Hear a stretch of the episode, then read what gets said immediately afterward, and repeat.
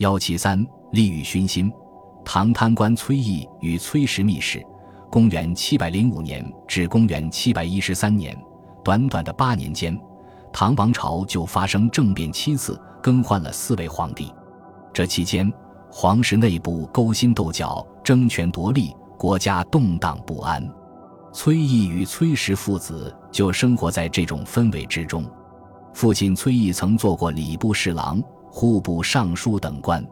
崔毅秉性贪婪，利欲之心特重，尤其爱财，凭借官位贪污中饱，受贿收礼，侵吞了大量钱财。后来退休在家颐养天年，可仍不安分，曾经多次让儿子通过走后门为别人跑官、说情、办事、收取钱财。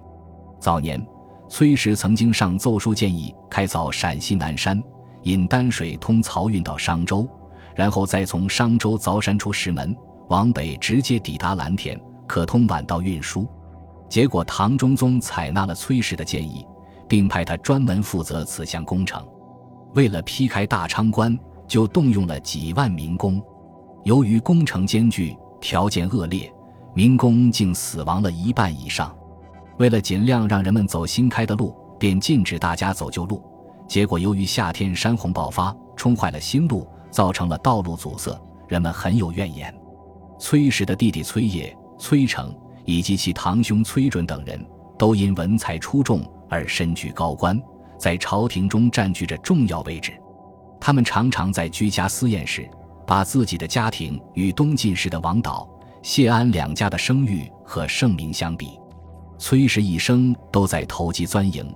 苦心积虑的往上爬，贪欲之心永远也不满足，直至败灭。